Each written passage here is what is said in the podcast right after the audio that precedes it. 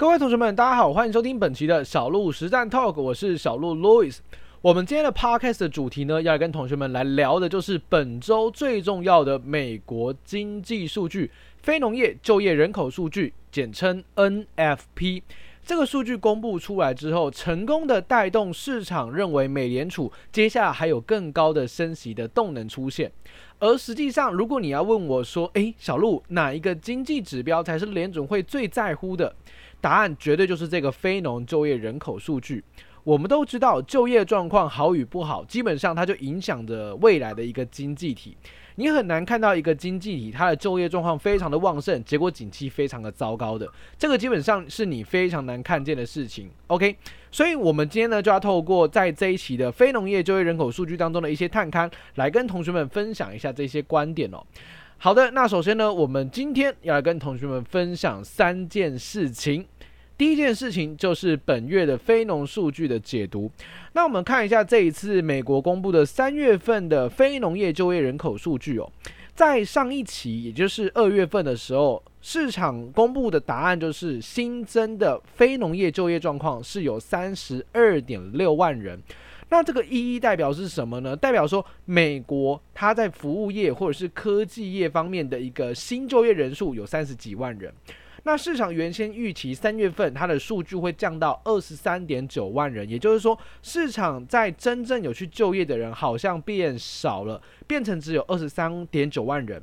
实际上公布是二十三点六万人，跟市场预期的差异不大啊，基本上是可以说是一模一样的。那这个都不是重点，你可以发现一件事情，就是至少美国的就业状况好像开始有些放缓，我开始有些趋缓的状况。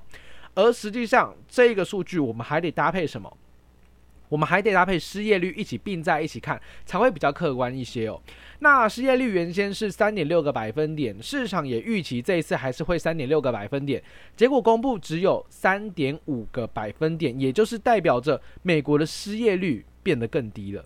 那你要去思考一件事情哦，到底是什么样的状况下失业率才会越来越低？是景气很 OK，景气有一定的一个成长力道，才会有失业率低的状况？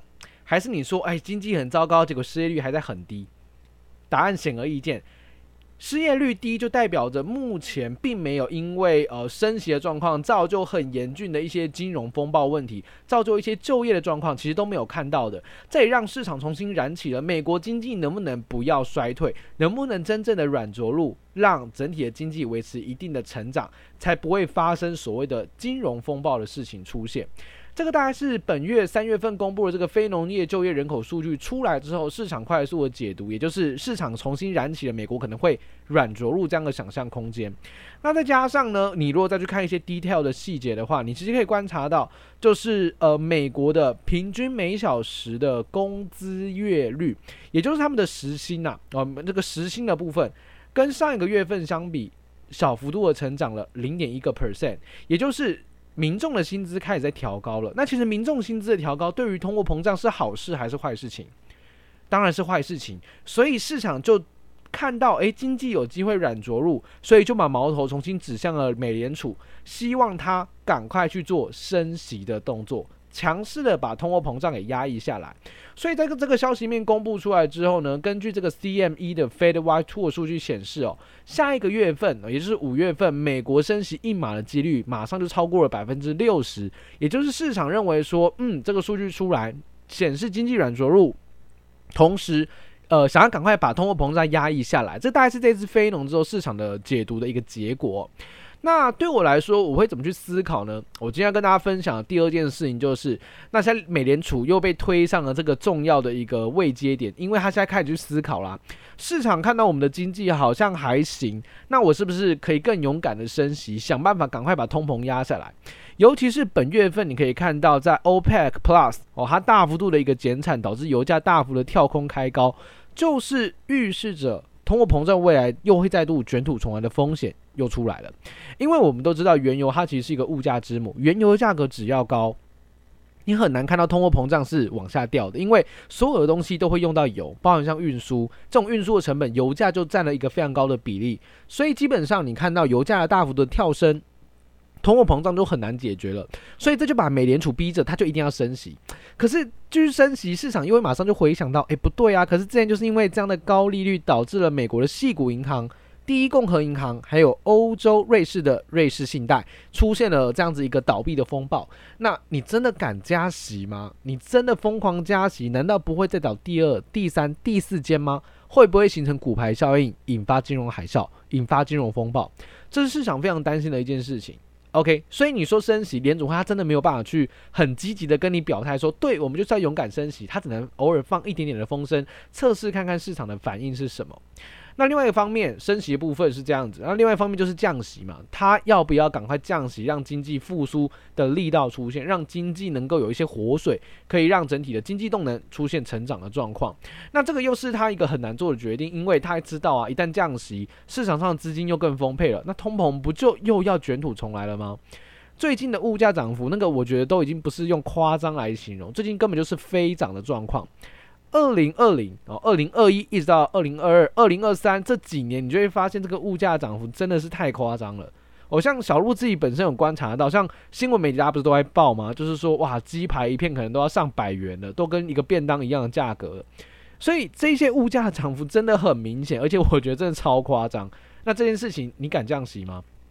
你降息，物价涨更快，那是不是很快很多东西大家都买不起了？那是不是引发什么？需求端的疲弱，引发需求端导致的金融风暴，没有人有钱再去买消费性的商品，消费性的商品买不到，卖不出去，它是不是就会倒闭？那倒闭不就是一个恶性螺旋下来了吗？所以我倒是觉得说，呃，这一次的非农数据确实真的还蛮还蛮不错的，呃，显示经济真的还蛮不错的，但是并不足以去证明说联总他真的有本事积极的加息，然后当然降息他也可能做不太到，所以他自己。鲍威尔的讲法是什么？按兵不动嘛。他今年全年就要维持一个高档利率，他没有要降息哦。他今年是预估没有要降息的。可是市场对于这个没有要降息的逻辑，其实是有些投下不信任票的。因为如果你去看一下市场目前的这个利率利率几率图啊。从今年的年终之后，市场预期你会疯狂的降息，最主要原因就是因为你维持高利率会倒下一间银行，市场在压住这件事情。啊，会不会成真？不知道，但至少市场市场目前的氛围是长这个样子，所以呢，我觉得对于联总会主席鲍威尔来说，他怎么做都会是错误的，因为怎么做都会有问题，所以我认为这个局真的很难解，所以总体经济我认为是。呃，相对悲观的，也就是盘面上基本上你找不太到什么利多消息可以让股市继续大暴涨，我觉得这是非常难的。所以这就要谈到我们今天跟大家来聊的第三点哦，股市的诡谲，经济的诡谲，你的应对策略到底是什么？很多人会说，诶，小鹿经济很糟糕啊，那股市凭什么涨？是谁说经济糟就不能涨股市的？是吧？是谁说经济好股市就一定要涨的？不一定啊，因为我们要知道一件事情，就是股市永远反映在前面，因为股市叫做什么？股市叫做市场资金的堆砌，它一定会反映未来。所以市场目前的价格来到这个位置相对高档，不论你看台股，你看美股，没有一个股市在暴跌的，所以它其实就是用一定的资金量体告诉你，其实市场没有这么的悲观，对于未来的经济状况，或许在二零二二年已经跌过了，二零二三年它反而没有在反映这样的利空。所以我自己会更加关心的，其实是在于说，OK，现在经济状况不好，总体经济都很糟，甚至是这种直利率倒挂引发的高度衰退疑虑都还在盘面上，而且经济衰退，我觉得几率是很高的。那只是你要因为经济衰退，所以赶快哇，赶快选择去放空股市，赶快选择把手上的股票全部清仓吗？我觉得真的不用这么做，因为你永远无法去解释一件事情，你永远无法解释的是，明明经济这么糟，为什么股市还能涨成这样？对吧？你无法解释这件事情，所以最好的做法就如同我前几周一直跟大家分享到的，你最好的做法不是去猜它到底会不会升息，会不会降息，或者是股市到底要涨还是要跌，你这猜不中的，不要猜，真的不要猜。那那小鹿要怎么办？我们就线论线来看，台股目前当然还是一个短中期的多方趋势，那只是长期隐忧不断，你会担心。没有关系，心态上的问题，我们用资金控管这个策略来去做辅助。你只要用百分之五十的现金去做一个操呃去做个操作，剩下百分之五十你保留现金，你就会发现你的轻你的心情真的很轻松，因为你知道后续涨了你有部位，后续跌了你还有一半现金，你只有用这样的心态来应对这种呃趋势啊，或者是你说经济的诡谲，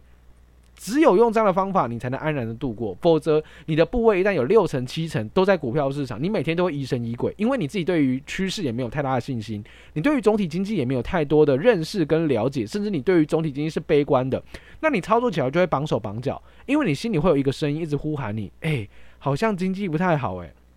好像随时会崩盘，哎。一直用这样的呃杂音来干扰你的话，其实你的操作会变得非常的情绪化。那我觉得最好做法真的就是资金控管，把你的资金做好一定比例的控管，后续的涨跌你才能够真正按照你的交易策略来去做规划跟操作。我觉得这真的是比较实际的。OK，希望今天的这样的一个分享可以让同学们去思考一下，非农数据很好，软着陆的几率是提升的。好像联总会还是。面临了这种很难去抉择的两难，所以我觉得整体来说做错机会很高，所以你就维持个一定的资金比例，短线还是多头就尊重行情哦，就尊重行情的一个趋势，但是一定对市场保有敬畏之心，我觉得这是一个非常重要，能够长久活在市场上的一个重要关键哦。那希望今天的 podcast 内容有帮助到大家，那么我们就下集内容再见喽，拜拜。